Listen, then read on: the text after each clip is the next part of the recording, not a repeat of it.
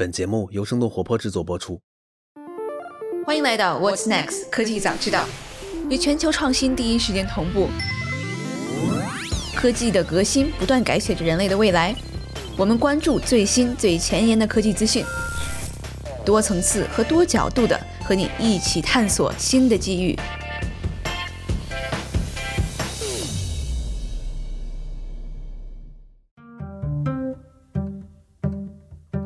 最近德尔塔 Delta 变种又引起了全球新一轮的新冠病毒感染。那对于德尔塔，我们有很多的疑惑。那今天希望和周老师做的这期节目能够帮助大家带来一些答案，给大家解一些疑惑。嗯，Hello Josh，Hello 又回到我们的节目了。还 最近 Hello 丹，哎，对，没隔多久哈，又回来了。上回反响听说还可以，我们这次就可以聊得更深入一些。好的，那我觉得其实大家这两天最大的问题就是。为什么这种变种好像层出不穷，而且好像越来越厉害？那我们其实之前大家已经打了现在这种 mRNA 或者是灭活的疫苗，对新的变种还有没有效果呀？我先在还是老规矩读一段免责声明啊。本次聊天所有的论据来自公开学术资料，而且任何内容不作为任何医学建议。还有一个就是我说话只代表本人。现在这个时刻的个人观点，并不代表我们的机构还有我们机构投资的关联公司的立场。好的，嗯嗯，说回到这个 Delta，大家都能理解一个非常简单的道理：新冠病毒既然是一个病毒，那它就是会变异的。别说病毒了，人都会变异，而病毒的变异。的频率是不一样的，它变得特别的快，因为它是单链的 RNA 病毒。我们人的这个基因是双链的嘛，所以有一根链如果出错的话，能拿另外一根链过来作为校准。那它作为一个单链 RNA 病毒，它没有校准能力，所以它突变会更快。当然，绝大多数的突变只会对病毒而言造成损害，而不会带来好处。所以很多的突变可能就导致这个病毒就衰亡了。当然，这是我们希望看到的情况，但是总就有那么一点小突变。会积累，然后导致它产生一些更强的传染力，然后对一些药物可能产生一些抵抗。那这种就是我们比较讨厌的变种。所以应该这么说，自从疫情开始以来，我们把原始版的病毒作为如果是祖宗的话，它现在可能已经传了成千上万代了，而且每一代都有一点小变异。按照大自然的突变率来说，是每次循环就是它复制一次，它的基因组能变零点一。但这个话说的比较学术，翻成人话就是它总共有三万个碱基对儿，你就把它理解为三万个代码。每个月它至少就能整体突变一到两个，而且这个还是爆发不够严重的情况。如果像印度这种情况，每个月就突变不止一个两个了，它可能会突变更多。好，那么我们说回 Delta。Delta 只是一个代号，之前有 Alpha 有 Beta，其实都是有的，而且那些也都是或多或少已经比原始版有增强。这是三个不同的分支，整个这个 Delta 在 S 蛋白上的突变就达到了十多个。应该这么说，突变会突变在各种不同的位置，但是突变到就是别的位置来说，对我们关系不太大。呃，只有突变到 S 蛋白上，对它的这个入侵会有很明显的增强作用。比如说 S 蛋白，它是一个三叉戟的结构。如果你想象不出来，你就想象看过《三国演义》吧，《三国演义》吕布使的那个方天画戟，方天画戟的那个头长得就跟新冠病毒的 S 蛋白非常像。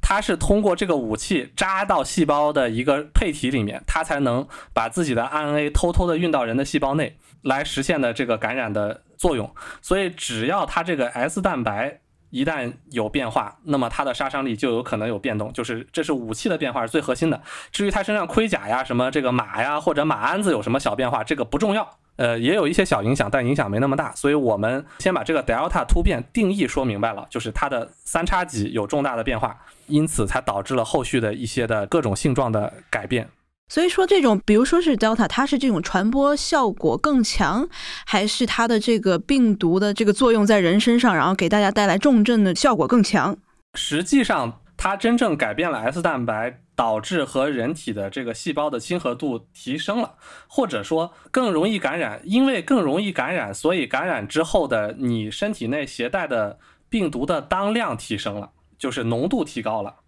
而死亡率呢，其实只提高了不太多。当然，从现有的数据来看啊，就是，呃，当然你要明白一个很基础的原理：病毒的终极追求不是弄死你，而是传播更多的后代。所以，任何病毒的从长期而言的演化的方向一定是越来越弱，而不是越来越强。呃，所谓弱是致死率越来越弱，但是传播力越来越强，这是所有病毒演化的方向。因为如果呃致死率特别高，传播率又特别低的那种病毒突变也是有的，但它就直接被灭掉了嘛，就因为它还没来得及传给下一个人，这个人就被它弄死了。呃，这个肯定是像埃博拉这种，对吧？哎，埃博拉它就很难传播给这么多的人，因为它一感染就直接致死，那当然传播效果就差。像狂犬病，它也只有通过比如说犬类来传。如果是如果它是一种人传人，当然它本身不人传。如果它是种人传人的话，那它效率太低了，百分之百致死率。所以这次的 Delta 实际的致死率稍微提高了一点点，但是我，嗯，当然这又是个人观点了，我不认为它是由于 Delta 病毒的杀伤力提高了，而是因为它的总量升高了。如果把 Delta 拉到和呃原始的病毒同样的一个浓度，它可能杀伤力还更低，也说不好。就它让你就更容易感染，所以一下子进到人体的这个病毒的这个总量更加多了，所以你可能如果免疫系统这个不够好，或者没有足够的抗体的话，那你可能这个重症就会更多一点。对对对，它是因为数量众多而导致的更严重，倒不是一一定说它就比如说一个病毒对一个病毒，它的单兵作战能力更强。那么好，我们说回一个，先说传播吧，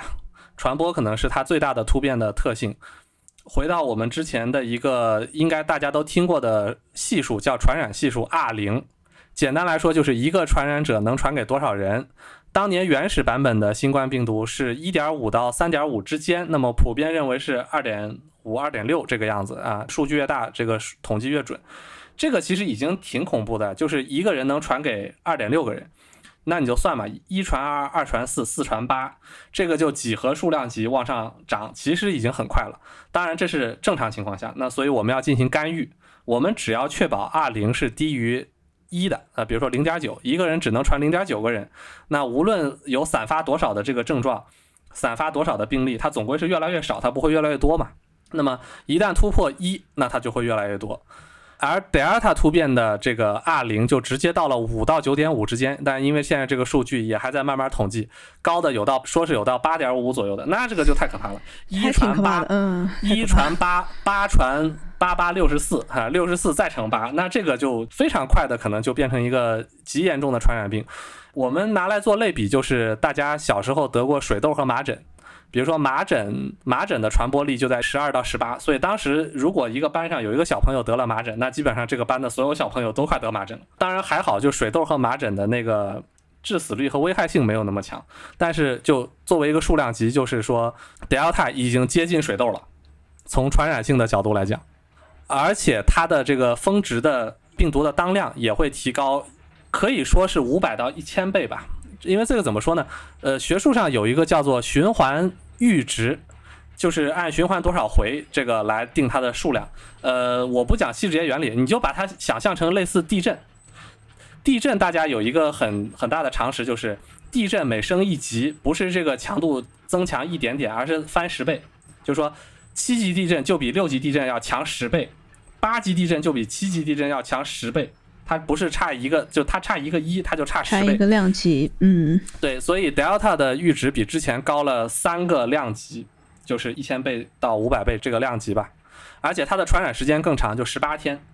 呃，传统的病毒可能感染之后，中间有十三天的时间它会对外传染，之后它可能自己身体康复的差不多，也就不对外传染了。但是 Delta 可以到十八天，而且在之前如果感染过新冠病毒。过了一百八十天，它甚至可以再次感染，就是它的这个再次感染的风险也大大的提高了。所以，我们说这次突变的可怕，主要可怕在它的传染性上。像刚刚讲的，就之前已经有抗体了，一百八十天就是等于说是他身体里面的这个抗体已经不存在了，所以再次感染新冠的这个可能性变大了，是这个意思吗？不会不存在，只是多和少的问题。呃，基本上抗体过半年可能会下降到一半，这个人和人不一样，这个每个人身体体质不一样，一开始产生的抗体的最高峰也不一样。但是不管你产生的最高峰到多少，一百八十天之后一般来说是减半的，当然这是按平均值来来算。那么获得抗体的方法当然就最主流的就两种嘛，第一种是你得过这个病，那你当然会产生抗体；还有一种就是打了疫苗。那么我们疫苗这个也有一组数据。因为 Delta 出来的时间还算有限，真正在在学术上统计的比较好的一些数据，现在是加拿大、新加坡和苏格兰他们做的一些数据。保护效果呢，比如说以前，呃，以英国、加拿大的数据来说，以前有百分之九十的保护效果，呃，那么到 Delta 就变成了百分之八十的保护效果，呃，你听起来好像就掉了百分之十的百分点，对吧？但是你要这么算，就以前得的人可能是百分之十，现在得的人变百分之二十了，其实是个翻倍的情况。以色列的那个数据差的就更多了，直接从保护力百分之九十几就直接掉到百分之六十几了。但是以色列这个数据的说服力不太够，因为他们当年路子比较野，然后钱比较多，抢的疫苗抢的比较早，他们全民很早就就全民接种了，所以到现在呢已经过了又半年多，所以它和那个英国刚打完疫苗的这个对比，Delta 和原始版的那个数据来说就是有差距，这个是时间导致的，并不能证明是 Delta 突变导致的。那我们是不是现在其实在拼的就是一个专门应对 Delta 的这样的新型变种的疫苗，它可能会更快的出来，然后我们才能制止像现在这样的快速的传播，只有这样的一个方法了。应该这么说，Delta 的突变它的变的也没有那么多，它不是个翻天覆地的变化，它只是稍微改动了一点点，但就改动了这么一点点，就导致了整个免疫体系的一个大的变化。我们的免疫体系分为主动免疫和被动免疫嘛。被动的部分就是乱杀，反正不管是什么外源性的东西，都是来杀伤一通。这个层面来讲，其实是没有区别的。我们现在主要强调突变对我们的影响是主动免疫，就是我们不管是打完疫苗还是生过这个病，病毒进入体内之后，它的表面有一个东西叫抗原，其实就是那个吕布的方天画戟嘛。然后把方天画戟拿去，比如说我们的免疫细胞。你当他是曹操就行了，对吧？然后呢，他看一看，哎，这个方天画戟长这个样子，我熟了啊，我认识了。然后它会产生一堆的这个专门去把方天画戟包起来的橡皮泥，就那个尺寸、那个型号，就完全适配那个方天画戟的那个头，直接把它糊住，就是这样的话，就是会明确的就直接把它消解掉嘛。那么一旦它这个武器的形状做了变更，那有的时候我就糊不住了嘛，糊不住了之后呢，它就还是能扎到人嘛。当然，这个这个比喻其实非常的错误和粗糙的，但是就只是便于理解而已啊。我们打疫苗无非是把一个塑料模型版的方天画戟拿到体内去让它认，所以每次随着这个真正的方天画戟的变化，模型也是要改的。当然，即便我模型没改，呃，老版本的这个疫苗对新版的也会有一些的抵抗作用，可能抵抗作用会稍微差一点点，但也不能说就完全没有，而且这个下降的幅度。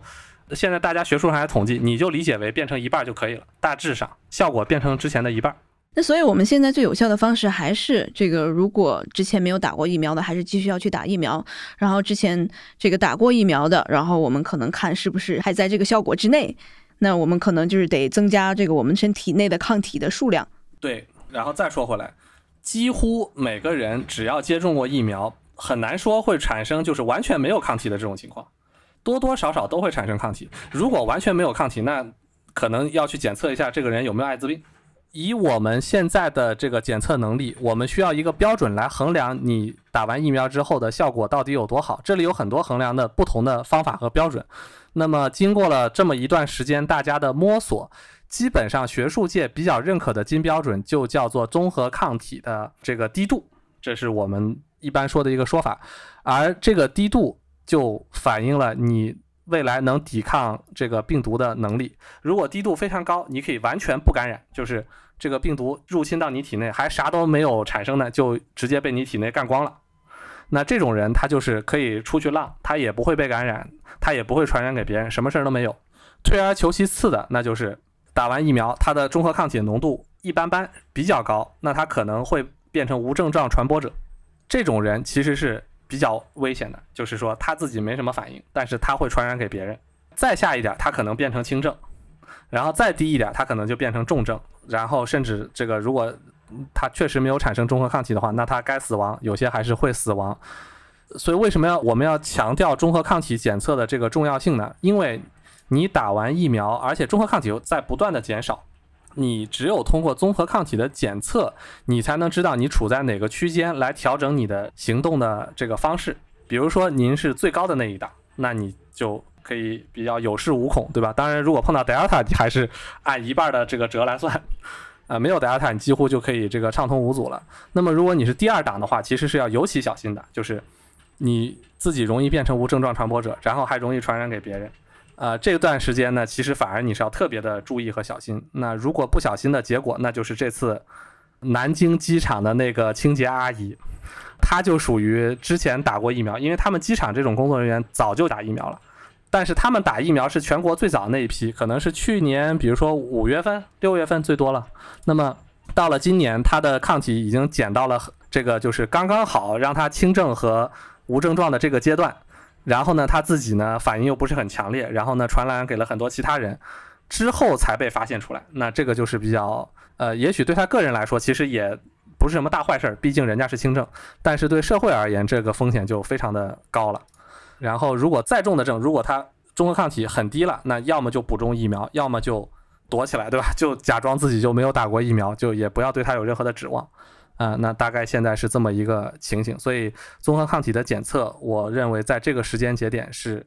非常重要一项要推的任务了。诶，那现在我们其实是有抗体检测，但只能检测出来你到底有没有，是吧？并没有能够检测出你到底这个抗体的多少。不管是试剂盒或者是这样的在医院里做的试验，还没有完全的推广开来。技术上完全可以定了，你只要把你的血样直接送到专业的实验室。在实验室层面，我们是可以非常高精确度定量来判断你的抗体有多少的。事实上，疫苗公司研发疫苗的时候，他之所以知道自己研发成功了，他就是拿这个东西来验证的。否则，他怎么知道他研究的疫苗是有用没用？而且现在有比较简便的胶体金的检测试剂条了。呃，如果你不想把所有样本都送去实验室这么麻烦，你就想在现场我就检测出来。有胶体金的试剂盒已经做出来了，它的整个应用的方式跟验孕棒是一样的，就原理就是，呃，下面有一滴血接血的位置，你把手指扎一个这个小小的指尖血的伤口，非常小的伤口。如果家里有糖尿病患者的话，你见他们扎过糖尿病测血糖就是一个测法，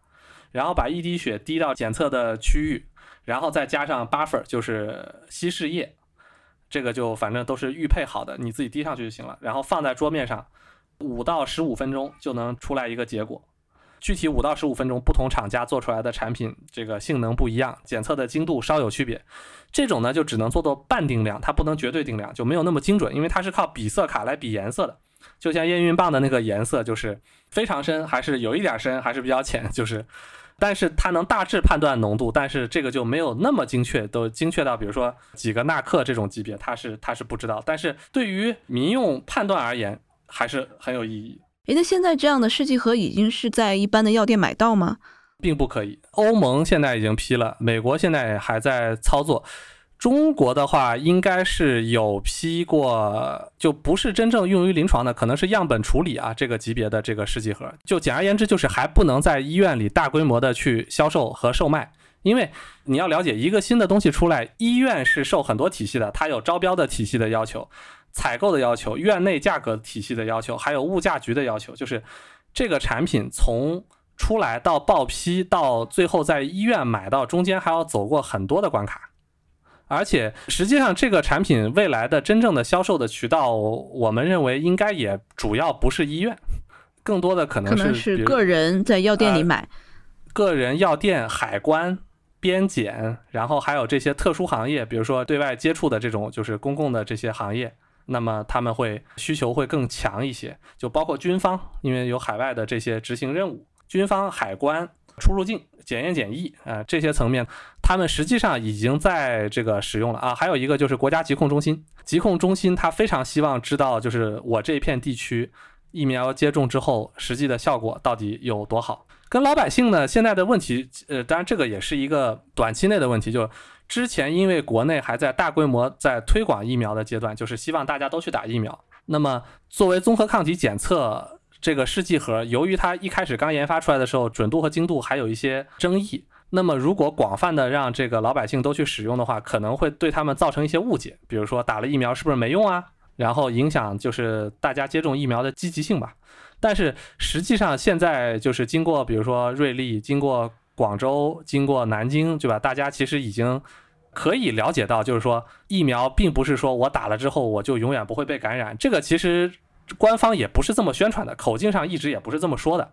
但是它能够防止重症和死亡，这个是很务实的这个说法。所以老百姓现在能理解到这一层，就是说我打这个疫苗，我当然我希望我不被感染，但是我也不是说我打了疫苗，万一被感染了，我就去抱怨这个疫苗是不好的，是假的。其实现在逐渐逐渐的，这个舆论的教育已经走到了这一步了。所以我们会期待什么时候这样的试剂盒能够上市呢？就是老百姓能够用得到。如果你只是想个人购买作为实验室或者自己验证来用的话，这个可以找我购买。呃，如果你指望国，如果如果你们指望国家大规模推广和宣传，比如说钟南山、张文宏来呼吁做这件事情，那可能需要等到春节或者更以后，这不知道。但是最终这个东西一定会大规模推广的。呃，影响这件事情的进度完全不是学术和工业界的问题，这是一个。高层判断的问题，政策判断问题和和学术无关。这个我们并不是一期带货哈，我们也没有收取任何费用。Anyway，这个如果就是大家想要找 Josh 帮个忙的话，应该是 OK 的。其实，如果除了现在的试剂盒的这样的一个方法之外，那我们怎么样能够判断我是不是疫苗效果过了，然后我马上要重新再补打？不做综合抗体检测是几乎。不可能知道你打完疫苗效果到底是好和坏的。我现在后面我说的一些内容是完全个人主观项，没有任何学术依据支撑的，但是可能对个人有一些帮助，所以我就反正就说了啊，就是也许体重比较大的人要 呃多小心一点。理解，那就跟我们这个不管是喝酒啊，或者是这种 根据体重然后不服用不同的药，然后你剂量得加大一点，是一个道理。对，但现在疫苗是不会给你针对加大的，所以可能到你身上之后当量就比较小，然后可能起的效果会下降一点。然后我们现在的一些初步的数据也发现了一些这样的问题，就这些人打完之后的效果，就是可能。平均上会更差一点，当然每个人都有个体差异，这个不能说绝对，但是最终有一天，呃，还是要去检测综合抗体的。但如果没有监测之前，半年之内可能效果还好一点，但过完半年之后呢，我劝各位就是假装自己就没有打过。那其实就是半年差不多算一个节点。那有没有说是我就如果我可能过了半年，然后我又没去做抗体的这个检测，那其实我多打了，可能超过我的这个身体所需要的，这会有什么副作用呢？不会让你打的。现在不是说你现在就是刚打完，然后你马上去打，他就会给你打的，他也不会让你再打的。OK，那如果像你刚刚讲的，就比如说去年机场的刚刚那个工作人员他是打了，今年他再去打，这个也不会让他打吗？也还是会让他打的吧？会的呀。那这一批可能就要逐渐去做综合抗体，然后再去发现哪些人是需要的，就再去打。当然，话说回来，回到学术层面。你现在其实要提的问题跟另外一个问题是一致的，就是我打两种不同的疫苗，或者我混合打疫苗会不会有问题？对，会不会超了 这个抗体在身体里面？呃，抗体不会所谓超掉的，就是你这个东西它也不会太多的，因为身体有一个机制，我不会只生产这个新冠的综合抗体，我身体要免疫系统要面临的问题很多的。它有一个自然的体系，说你不管给我送多少抗原进来，我也不会无限量的生产抗体的。就是根据你自己身体的机能、你的体质，它只会产生到一定程度，它不会说无限的这个高产下去。那么，所以说就是效果上只有更好，没有最好，不会超量。在超了会有副作用的问题。对，副作用不是由于抗体超量导致的，副作用是有其他的问题而导致的。那这又回到一个就 这非常敏感的问题，就是疫苗的副作用嘛。啊，其实刚刚你讲，就如果我们先打了灭活，我又打 mRNA，这个混着打，这两种是不是不可兼容的？官方的回答是没有数据，就是呃，就是真实的回答是，其实，在一些国家和地区曾经干过这样的事情，比如说我国的台湾地区，由于早期的一些情况吧，它就是有这种混打的情况出现，比如说先打了阿兹利康，然后又去打了 BioNTech 和莫德纳。这个情况是广泛出现的，这个是由于它的苗实在不够而导致的。现在回来的统计数据来说，就是也并没有发现有特别严重的副反应，就是说每一个的副反应是比较独立的。比如说阿兹利康，大家发现它可能有一定的血栓的问题。这么说，就第一针打了阿兹利康有血栓的人，第二针打了阿兹利康也会有血栓；第一针打了阿兹利康没有血栓的人，第二针还是没有。这是他体质导致的。那么第二针再去打辉瑞，那是按辉瑞的这个副作用来，就是也没有发现他们之间有什么明确的副作用累加和叠加的关系。当然，这个只是现在的这一点点的这个数据，因为这里面有大量的东西没有统计清楚。而且从原理上我们来讲，副作用分为轻和重嘛。那很多的轻的副作用，比如说局部疼痛啊、短时间发热啊，然后感到疲惫啊，这种其实。不要说打了疫苗了，就是你给他打点安慰剂，用心理作用，它也是会有这个这个作用。你只要拿针头扎他一下，它就有这个作用。所以这类呢，一般流感疫苗也都会有这样的一些小副作用的。哎，是是是，就这一类我们就可以看淡一些，一般人也不会去真的纠结，说我就是稍微有点疼，我就不打这个疫苗了。那这个因小失大不合算。那么有一些真正严重的副作用，比如说血栓，比如说动脉硬化、心梗。真的发生过，但是由于疫苗打的人实在太多了，你也很难去论证这两者之间的关联。而且安慰剂组就是打了那个生理盐水那一组也有心梗的，所以，所以，所以这个事情就是说，首先我们可以确认的就是这绝对是一个小概率事件，超小概率。我所谓的小概率可能是百万分之一这种级别的事件，就肯定不是一个这个大规模会出现的问题。而且从原理上讲。绝大多数导致疫苗副作用的不是它的有效成分，是它的佐剂。因为疫苗里面并不是只有水和，比如说 mRNA，它里面还会有其他的这些化学成分，有的是用来做稳定剂啊，有的是用来做容易吸收之类的这些佐剂。由于这次疫苗的产能要求突然一下子拉得非常高，所以很多疫苗公司去采购原材料的时候，它之前的供应商可能就不够用了。所以他会去找一些新的供应商，而这些新的供应商，它的工艺的稳定性和这个可靠度是不是那么好？这里面会打一个小小的问号。当然，这是我们工业界的猜测。呃，具体什么导致的这个事情因果关系太难证明了。但是从原理上讲，我们高度怀疑有很多这个疫苗的副作用是由于它添加的其他的辅助成分导致的。对，因为我们其实之前一直在想，是不是 mRNA，因为之前没有被大规模的验证，这种新的疫苗它的副作用会更高，然后可能灭活它，因为传统我们其实用了几十年，然后其实是这个副作用更小一些。那现在有没有足够的数据来证明，其实 mRNA 其实跟这个灭活也是差不多的，其实副作用都还是比较个例的。这里面拆解一下说，首先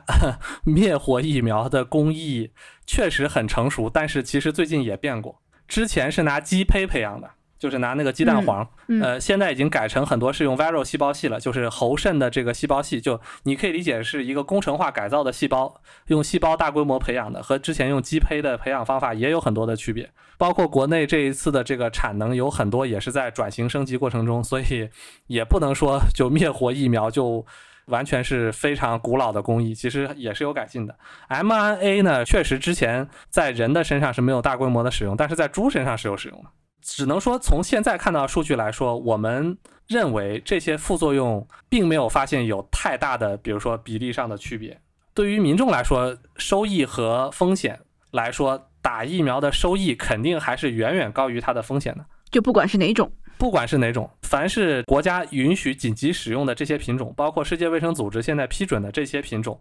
可以说都是收益远远大于风险。在这一点上，就是说大家还是要有一些基础的信心。当然，mRNA 这个疫苗对人体的长期会有什么副作用？呃，没有人有资格来说这个话，因为没有人长期体内，嗯，对这个事情，我们就只能让子弹飞。如果要给一个建议的话，就是。其实都应该打，只不过就是 mRNA 疫苗可能近期国内也快批准了吧。但是刚批准的时候，一开始可能会存在这个抢的情况，所以就算是批准了，你也不一定第一时间能打得到，也不一定非要等。如果需要的话，就该去打灭活疫苗，就还是要打灭活疫苗，因为等是一个遥遥无期的事情。反正他们也不冲突，到时候再补上 mRNA 也是一样的。对，也没有发现有明显的冲突，而且补也不一定补 mRNA，就是。就比如说，灭活也是一样的。科兴给的加强针，现在就是第三针，它也就是灭活疫苗，打第三针，也就是还是补传统的灭活疫苗。也是有效的，而且实际上你不管补什么，按现在的局面来说，可能以后都是要不停的补。那所以就是很多人就是因为这次德尔塔的这个新型变种，就感觉到，因为我们没有疫苗的时候，我们都期待疫苗赶紧出来，然后疫苗出来之后，我们想要赶紧达到百分之七十的这个接种率，然后是达到群体免疫。那现在好像我们很多这个地区已经达到百分之八九十的人接种了，那好像又像是 Delta 这样子，我们还得不断接种，所以有很多。大家的心情还是比较丧的吧？就觉得什么时候是个头呢？不，它不是个头。首先，这个百分之七十的接种比率也是拍脑袋拍出来的。它大概是怎么拍的？就是跟你说这个逻辑，就是说，如果有效率是百分之九十，然后接种率是百分之七十，那么比如说七九六十三，那么百分之呃六十三的人能能扛住。那么如果之前的这个传播率 R 零是二点几，那么我们削掉它一半多，它就能缩到一这个一以下。它是这么大概其拍脑袋拍出来的。但这里每一个数据其实都是实时变动的，就是疫苗的有效性是实时变动的。人群的接种，有些人接种之后又跌落了，慢慢消消退了，这个也是要计算在百分之几以内的。而这个 Delta 之后，它整个的这个 R 零的传染值也是变动的，所以这三个数没一个是准的。所以现在就即便你做到百分之百接种，简单一句话说就是口罩还是摘不了。那么这又说回口罩的问题了，就是口罩也是一个非常重要的降低 R 零这个系数的工具。那么它的降低效率呢？你说高不高？说低不低？就是呃有一个观点很重要，就是口罩主要是保护别人，而不是保护你自己。当然，这个话说多了，这个也不好，就是因为鼓励大家都戴口罩嘛，让大家以为是保护自己也是很对的。呃，因为戴上口罩减少百分之四十到百分之六十的传播是 OK 的，它做不到百分之九十。举个例子，比如说你自己戴口罩，就只能降低百分之二十到三十的被感染几率。就举一个更贴近的例子，比如说南京的那个机场的清洁工大妈，比如说她现在感染了，然后她正好是病毒的载量的比较高峰期，这次不是有一个人就是跟她只有十四秒的接触就感染到了吗？对吧？假设这个大妈跟你面对面，比如说只隔一米，跟你说了一句话，如果你们俩都不戴口罩，它的传播概率可能是百分之九十九。如果她戴了口罩，你不戴口罩，那么她传给你的概率就只剩下百分之四十到五十了。如果你戴口罩，她不戴口罩，那么你感染的概率还是到百分之八十几。那如果你们俩都戴了口罩，那这个概率就降低的这是非常的低，那可能就只有百分之二、百分之三这个样子。那如果你们俩又能隔超过两米以外，那这个概率可能就保护到百分之九十九点九几，有可能是这个概率。所以我们说回来，如果我们的疫苗虽然效果在 Delta 身上减了半，但是还是能保护个假设它百分之五十吧，那么这个 R 零可能就被压到从八点几被压到四。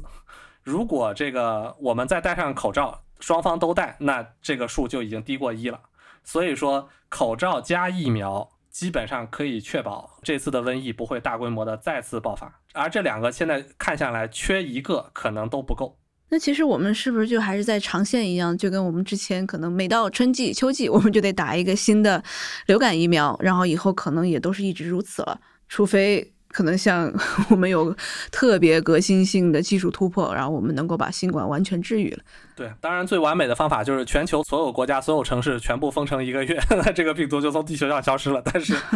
这是不太可能，这是不可能的。这个完美的幻想只存在于科幻电影里面。所以我们现在未来就是一个长期跟它共存的这么一个过程，而且它和流感还不完全一样。呃，应该说流感其实每年你打的疫苗是。根据科学家的预测和赌博赌出来的，预测明年会流行哪个亚种？因为流感它有甲流啊、乙流，呃，分了很多种。我们主要打的流感疫苗是甲流和乙流，而它每一个流感病毒表面有这个 H 和 N，大家经常听新闻里说 H 一 N 一什么 H 三 N 二，就是这么分的嘛。所以它每年它会变，就在这几种之间来回变。当然每一年会有稍微的一些这个不一样的变化，就取决于它这株是在哪流行起来的。有的是比如说悉尼流行的，有的是东京流行的，大阪流行的，然后流行到全球，所以流感就是在这个判断明年的大流行趋势，给你选几个品种给你打进去，这比如说四价的疫苗，就是我就保护四个亚种。那么现在的新冠可能之前是原始种，现在有了阿尔法种，有了贝塔种，有了德尔塔种，以后。几乎肯定早晚会出什么欧米伽种什么这种的，反正 就是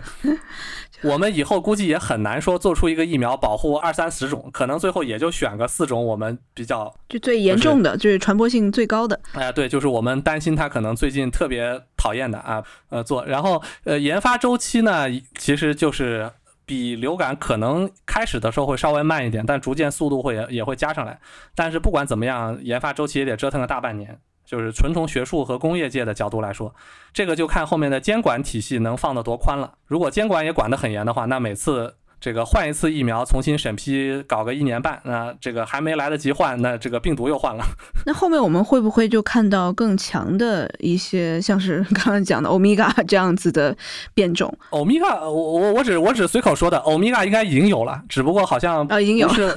不是很严重的那种。呃，当然以后可能会有更严重的一个，我们现在名字还叫不出来的这个变种。但是我们所谓的严重，更大概率是传播力更强，但致死率更低。OK，所以我们其实不至于特别需要担心这个我们的重症率和这个致死率。对，终于有一天，如果我们能熬到，比如说十几年后，然后全人类都得了好几遍了，然后这个病毒大概就会变成下一个水痘。所以我们就得做好心理的这种长期抗战的准备。对，指望说短期内能摘掉口罩这个事情，我觉得还是还是想多了。就是只能说我们不停的打疫苗，不停的戴好口罩，然后再有集中爆发的地方，可能还是要有小规模的封城的情况出现。但是这个到最后大家就玩的驾轻就熟，就是大家也很适应这种生活的节奏，也会活得比较自在的。对，因为大家可能已 经过去年，